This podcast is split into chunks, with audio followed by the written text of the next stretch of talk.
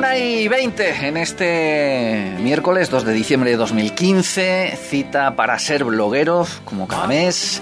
Nos acompaña José Manuel Blázquez, del blog Meridiano. José Manuel, muy buenas. Hola, buenos días, Luis. Que además hoy viene con un montón de historias, así que tenemos que contarlas todas y tenemos que contarlas bien, para que los oyentes sepan cosas tan curiosas como las que recoges tú en, tu blog, que es de donde sacamos todo el contenido, que luego una vez al mes repasamos algunas. Eh, es una mínima parte de las historias. ¿Cuántas, cuántas tenías? ¿Cuántas? Más de 2.000. Más de 2.000 Estoy revisando más de 2.000 entradas y no me acuerdo de todas, claro. Tengo que estar mirando y actualizando. Hay una del 2010 que es con la que vamos a empezar a hablar, eh, que hablas de la ciudad de los copistas. Dafen es como se llama esta ciudad, que está allá por el oriente, cerca de Hong Kong, es donde está esta ciudad. Sí, una ciudad china eh, a 30 kilómetros de Hong Kong. Y la curiosidad de esta ciudad es un barrio que eh, donde trabajan 10.000 pintores 10.000 pintores escogidos entre los mejores estudiantes de Bellas Artes de toda China y que producen 5 millones de lienzos al año. Eh, el 70% de todos los cuadros que se venden en, el planeta están fabricados, pintados en esta, en esta ciudad. O sea, de, cuando vamos a una tienda de decoración y vemos un cuadro, una copia de, un cuadro, posiblemente eh, esté realizado en esta ciudad, en Dafen porque son eso, fundamentalmente son reproducciones de grandes cuadros. Aquí, por ejemplo, tienes un vídeo, estoy viendo a, Van Gogh, el rato trato de Van Gogh, o el grito de Munch, o bueno, obras eh, todas que, que reproducen estos, estas grandes obras. Sí, eh, de autores conocidos, en teoría solo pueden hacer copias de autores muertos hace 70 años, pero por una pequeña cantidad, una módica cantidad, te pueden hacer la copia del cuadro que tú quieras. Eh, se habla incluso de por 35 dólares te, te copian el cuadro que tú quieras. O sea, es, es impresionante ver la cantidad de cuadros que manejan. Eh, llegan a hacer eh, como una cadena de montaje, cada uno se especializa en una zona del cuadro o una determinada figura y como en una cadena de montaje, repito, eh, realizan el, cuadro para llegar a esas cantidades de, de, millones, de, de 5 millones de lienzos al año. Eh, China es la fábrica del mundo también en esto. En esto, sí, también. Y además es algo relativamente eh, próximo, porque cuentas aquí que todo esto surgió en el año 89, en 1989. es, muy reciente, eh, al principio fue, realizado por una única persona que se dedicaba a hacer copias de cuadros y a hacerle eh, superficies comerciales grandes de Estados Unidos a pedirle grandes cantidades, empezó a, él a buscar eh, pintores y para ello iba a los mejores, a las escuelas de artes chinas y entre ellos elegía a los mejores para luego fabricar, eh, pintar estos cuadros. Y es que hacen cada uno de ellos unas 30 copias al día. Es, increíble, o sea, la, y, la, y la perfección que llegan a lograr, claro, si especializan en un determinado cuadro como el que fabrica una determinada pieza, ¿no? Llegan a casi, o sea, a ser copias exactas. Sí, lo estoy viendo aquí, los girasoles de Van Gogh, a base de copiar 30 horas al día, los girasoles de Van Gogh ya lo harás. Cierras los ojos y te salen los girasoles de Van Gogh. Ya sabe la hoja como la flor exacta, como tiene que dibujarlo el pintor. Eh, por cierto, que también dejar constancia que en esta entrada, ya digo, es del 2010, hay una pequeña dedicatoria que haces al final y también eh, la dejas caer ahí, dice, dedicado a todos aquellos que copian este humilde blog sin citar su procedencia. No diré quiénes son, porque ellos, periódicos digitales, programas televisivos, otras bitácoras, no se lo merecen. Ahí lo dejo, ¿no? Ahí lo dejas, ¿no? Como, como, a ver, si no, no hay problema en copiar, que me copien, siempre que me citen, o sea, mi, mi blog está en Creative Commons y siempre que me citen no hay problema. Lo que sí que me da que por, eh, rabia, digamos, que periódicos digitales, eh, extranjeros, argentinos, de muchos sitios, o televisiones españolas, que aparezcan además me lo han reconocido los propios periodistas que me han copiado y no me citen. Tampoco poner una reseña, lo he visto en Meridianos, tampoco cuesta tanto. Y acabo de enterarme de una cosa. ¿De dónde viene lo de Elzo? No lo sabía y lo acabo ah, de ver aquí. es que es la firma de José Manuel en el blog y, en, por ejemplo, en Twitter es Elzo, su firma y Elzo, por lo que veo, son las últimas letras de tu nombre completo. Efectivamente. De José Manuel Blázquez Alonso. La E de José, la L de Manuel, la Z de Blázquez y la O de Alonso. Elzo. pues mira, me acabo, no lo sabía, lo acabo de, de conocer. Es mi firma, ¿no? bueno, pues esa historia curiosa de esta ciudad de los pintores, esta factoría de pintores que hay en, en, China. Vamos con algo más próximo. Vamos a hablar un poquito aquí de, Ávila a través de una fotografía. Aquí sí que no hay mucha información, pero bueno, ya que estamos en, en, en, plena campaña, bueno, todavía no estamos en plena campaña electoral, aquí recogías una fotografía, que no sé dónde la sacarías, ah, bueno, si viene aquí la citas aquí de dónde es, eh, de, una fachada de una casa en Ávila en pleno proceso electoral, concretamente en las elecciones del año 36. Es una fotografía recogida del archivo, impresionante archivo fotográfico de José Luis Pajares, de ávilas.es, donde se ve todo. Yo no reconozco la, la casa. Yo estoy mirando y tampoco soy capaz de darme cuenta de La casa con tres balcones, pero que los carteles electorales llegan hasta el primer piso, o sea, es totalmente cubierta sí, sí. Por, por, los, uh, por los carteles uh, de los políticos, ¿no? Del año 36. Eh, muy curiosa la fotografía, por lo menos pues, me, me, parecía. Pues es lo que te digo, no queda mal. No queda mal, ¿no? ¿No? Y eso que ahora, por ejemplo, esto sería imposible, porque recordamos aquí en Ávila existe un acuerdo entre todos los partidos para respetar toda la zona del casco histórico, no se ponen parte, eh, parteles de propaganda y normalmente se utilizan únicamente los espacios que el ayuntamiento ellos, sí ¿no? destina y poco más, aparte de las farolas que se pongan ahí. Pero ahí es que es curioso, es que está completo, sí, la verdad es que han tenido que utilizar escaleras para subirse hasta arriba y además. Sí, hay, hay una segunda fotografía que enlazo en el artículo que aparece, yo creo que es el chico y, y con escaleras utilizan a llegan a, a subirse, claro, para poner los carteles a esa altura. O sea, -huh. llenar toda una fachada de carteles electorales de distintos partidos es muy curioso. Y, y ya que hablamos de campaña electoral, eh, también nos quería hablar de una campaña electoral o de unos resultados de unas elecciones en una entrada que data del año 2011 y es un fragmento extraído de lo que ya se ha convertido en un clásico del cine español, de una película que se titula Amanece que no es poco, seguramente muchos han disfrutado de ella y en esta entrada ha recuperado un curioso fragmento que escuchamos a continuación. En resumen, hemos ganado los de siempre. O sea, yo alcalde, de cura don Andrés, de maestro no se ha presentado nadie, o sea que sigue don Roberto. De puta Mercedes. También han salido cinco adúlteras. Pero bueno, esto ya se lo diremos a ella para que los maridos si quieren se enteren y si no, pues no. Monja no hay. ¿Qué no ha salido? La Cristina va a probar de marimacho unos meses y don Cosme de homosexual. Eh, también ha salido que los de la invasión se tienen que ir. Vale. Y si hay algún americano también. Pues era Rafael Alonso, que era aquí el protagonista, que decía eso, Juan Manuel, que hemos ganado los de siempre. De estas elecciones surrealistas, ¿no? Sí, sí. se elige a la Guardia Civil, al cura, a, a, todos los personajes que aparecen en esa mítica ya película de José Luis Cuerda, de Amanece que no es poco.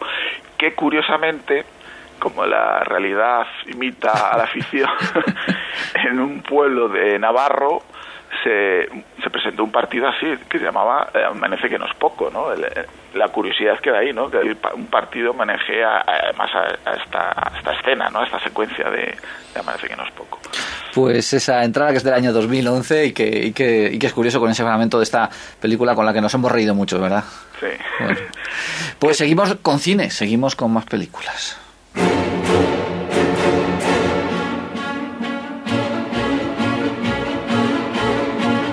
Esta es una entrada de, de, hace poquito y habla de esta película. ¿Quién no, ¿A quién no le suena esta banda sonora que es la de Psicosis, de este clásico de, de Hitchcock?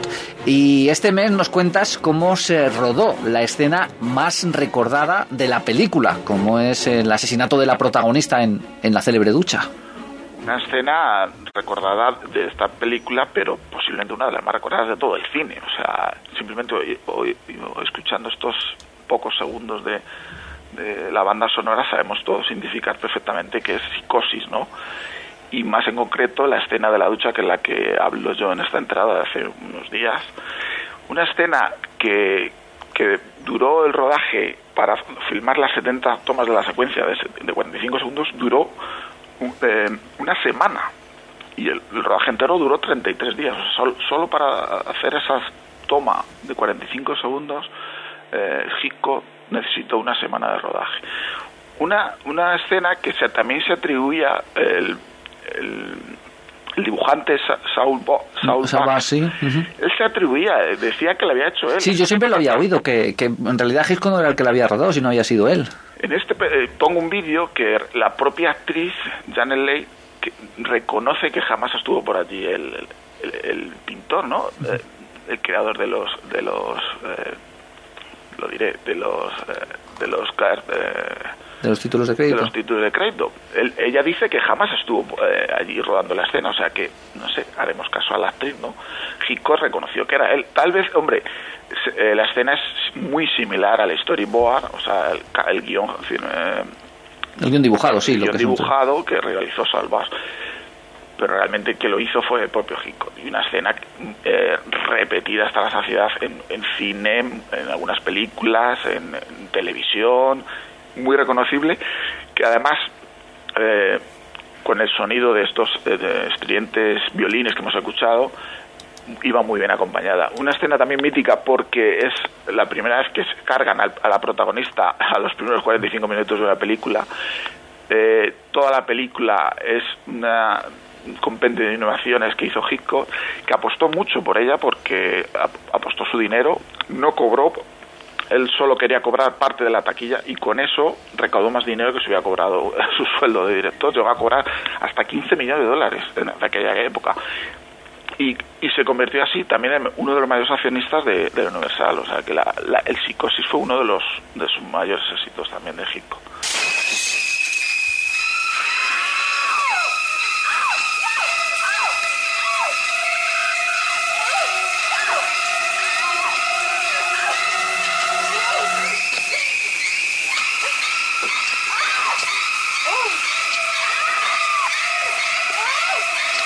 Es el audio sacado directamente de la banda sonora de la, de la película que la verdad es que es angustioso cuando uno ve la película, además en, un eh, periodo de tiempo muy corto, la cantidad de tomas distintas que hace, cambiando continuamente, a Janet Leigh que en ningún momento vemos cómo se clava el cuchillo, en ningún momento, a pesar de estar dentro de la ducha, también la vemos eh, desnuda completamente, en fin, que eh, es todo un trabajo amanuense el que, el que hicieron para, para, para rodar esta secuencia. 70 tomas para una escena de 45 segundos, colocar la cámara en 70 sitios diferentes para rodar esa escena. Lo que dices tú también, el, cuchillo jamás vemos que se clave en la carne, pero tenemos la sensación de que sí, que parece llegar a clavarse y tampoco vemos a la actriz totalmente desnuda, aunque aparentemente da la sensación, porque en aquella época no se podía ver eso, no se podía ver el desnudo de la actriz. Curiosamente, cuento como una anécdota que una, un padre escribió al, propio Hitchcock diciéndole que su, eh, que su hija había ido a ver la película y que desde que había ido a ver la película se negaba a ducharse. Eh, la respuesta de Hitchcock le, dijo que le enviara, que enviara a, su hija a la tintorería. La chica, digo, la respuesta es genial. ¿eh? La respuesta hitconiana, ¿no? eh, el temor este a la ducha lo tuvo también, como cuenta su propia biografía, la propia actriz. Dice que durante muchos años eh, tenía miedo a ducharse, eh, tomaba baños, incluso si estaba sola en casa tampoco llegaba a, ducharse o bañarse. y luego pongo al final una foto de la, de la propia hija de Jenny Leigh, Jamie Lee Curtis, que hace poco ha recreado, ha subido en su Instagram, ha, subido esa foto que recrea exactamente la secuencia que, que hizo su madre hace del año 60, estamos hablando de la película. Pues nada, hemos hablado de una película clásica y por si acaso alguien no la ha visto, no hemos hecho spoilers, no hemos dicho ni cómo termina, bueno, has dicho lo que matan, pero bueno, eso es algo conocido, yo creo. Pero bueno, tampoco. Eso yo creo que es conocido. Que... Si has visto la escena de la ducha, posiblemente intuías, ¿no? y, vamos a terminar, eh, ya que hasta el año que viene no va a estar con nosotros José Manuel, ha querido también felicitarnos estas fiestas con, con una música, con una canción. ¿Por qué? Pues una canción... de de John Lennon, que escribió en contra de la, de la guerra de Vietnam, pero que se ha convertido en una canción navideña, muy eh, a pesar de, aunque la letra es muy navideña, que eh, al principio sale como un susurro felicitando a sus hijos, a Julian y a Kyoko, y, que se ha hecho muy famosísima. La letra original escrita por, en el año 69 fue parte de una campaña publicitaria en contra de la guerra de Vietnam y, yo creo que es muy viene muy bien para estas fechas, ¿no? De guerras y, y Navidad.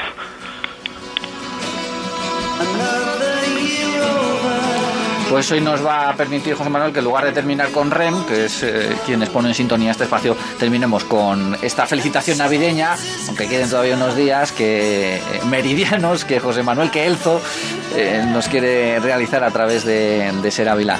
José Manuel, muchas gracias como siempre por acompañarnos. Un saludo. Venga, ya hasta el año que viene. Hasta el año que viene. Chao. Chao.